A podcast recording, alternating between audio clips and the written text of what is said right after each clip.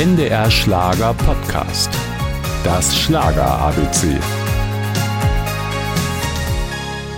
Ich bin so wie ich bin. Ich habe meine Macken und jeder andere auch. Und äh, ich habe aufgehört, Perfektion von anderen zu verlangen, weil das kann ich selber nicht irgendwie hinbekommen. Das klingt sehr bodenständig, was Maite Kelly da sagt. Vielleicht liegt's ja an der Großfamilie, in der sie aufgewachsen ist.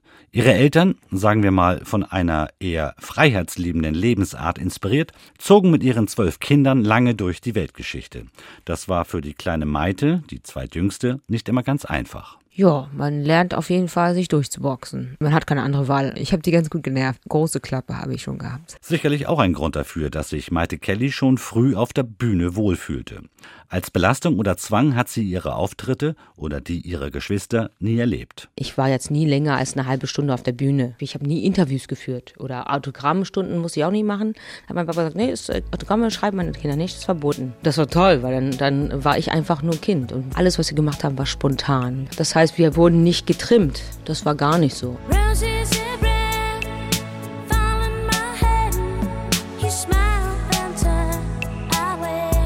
Musik von der Kelly Family. 1995 mit Maites Stimme im Mittelpunkt. Zehn Jahre später, als sich die Wege der Geschwister so langsam trennten, startete vor allem Maite erfolgreich ihre eigene Musikkarriere. Mal im Duett, wie hier mit Roland Kaiser, meist aber solo und in deutscher Sprache.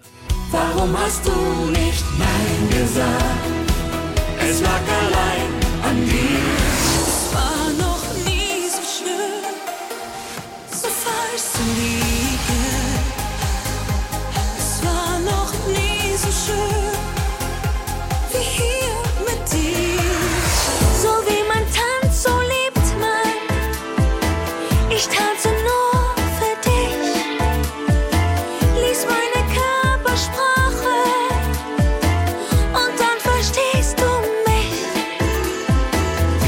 Und ich merke, es gibt nichts Schöneres, auf der Bühne zu sein und seine selbstkomponierten Songs äh, den Menschen mitzugeben. Und man merkt, die sind gerührt. Auf jeden Fall bin ich sehr dankbar, dass das so gut funktioniert hat.